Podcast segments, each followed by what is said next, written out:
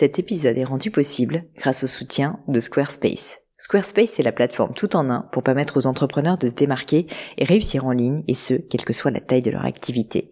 Pourquoi est-ce que j'ai choisi Squarespace comme sponsor du podcast? D'abord parce que je sais qu'ici vous êtes très nombreux à entreprendre, avoir un podcast ou un projet qui nécessite d'être valorisé sur un site web. Et que Squarespace propose des outils vraiment simples d'utilisation pour avoir un site beau, propre et efficace en un minimum de temps. Quelques exemples de fonctionnalités, des templates de sites web personnalisables et adaptatifs pour créer des sites beaux et design en un temps record. L'outil email, le nerf de la guerre pour développer votre activité et communiquer avec vos clients. Ou encore leur outil SEO intégré pour émerger sur Google sans être un produit métier. Alors si vous voulez donner à votre business toutes les chances de se développer, je ne peux que vous recommander d'aller sur le site squarespace.com.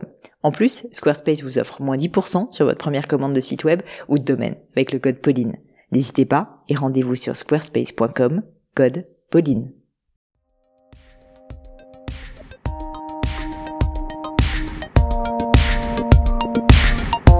Hello à tous, ici Pauline Legnaud et bienvenue sur mon podcast. Pour une journée sous le sceau de l'inspiration, je vous laisse découvrir cet extrait de mon nouvel épisode à venir dès lundi matin. Ça me passionne. Ben, je vois ça, mais justement, je veux continuer parce que moi, ce que j'aimerais maintenant, c'est qu'on descende plein d'idées reçues sur l'écologie. On a parlé de la première et l'une des plus importantes, donc la contradiction entre écologie et économie. Il y a, y a forcément effectivement plein de discours contradictoires et, et plein de choses, on le disait tout à l'heure, où on entend tout et son contraire.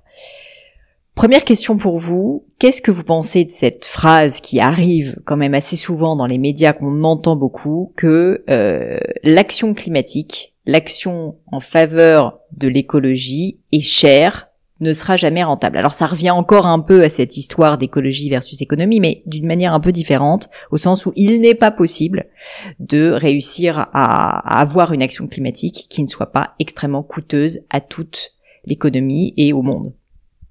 C'était vrai jusqu'à il y a 5 ou 10 ans. Mais à partir de maintenant, ça n'est plus, parce que les solutions existent à grande échelle. Il faut pas oublier que l'énergie solaire et l'énergie éolienne sont aujourd'hui 30 fois moins chères qu'il y a 20 ans. Par conséquent, les sources les plus rentables d'énergie sont les énergies décarbonées, propres, solaires et éoliennes. Euh, vous avez euh, au niveau de l'efficience, euh, également. L'efficience, hein, je rappelle, c'est ce qui permet de faire mieux en consommant moins. Autrefois, tout ce qui était efficient coûtait plus cher.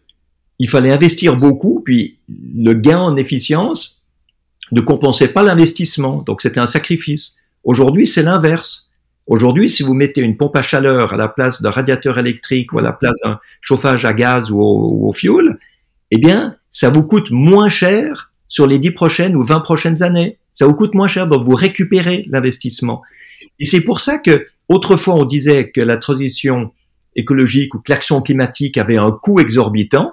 Aujourd'hui, il faut vraiment changer le narratif et dire que c'est un investissement extrêmement profitable. Hmm, carrément, il faut dire que c'est un investissement profitable. Alors c'est vrai que c'est pas le discours ambiant. Mais heureusement, c'est le discours de certaines personnes Mm. Euh, c'est le discours des innovateurs qui ont amené les 1530 solutions qu'on a répertoriées. C'est le discours de certaines entreprises qui sont en train de trouver de nouveaux business models. Le contrat de performance énergétique, c'est intéressant.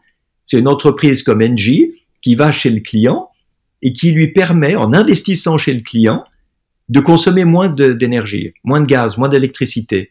Et Engie se rembourse en partageant l'économie réalisée avec le client. Donc dans ce, dans ce business model-là, moins l'entreprise vend de gaz ou d'électricité, plus elle gagne d'argent. Hmm. C'est quand même intéressant comme business model. Et ça, c'est des changements de paradigme.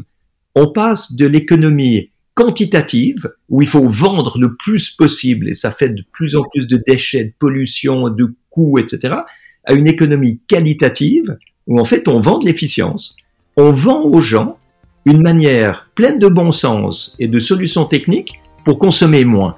C'est ça que je trouve intéressant et c'est là qu'il faut tendre. Cet extrait vous a plu?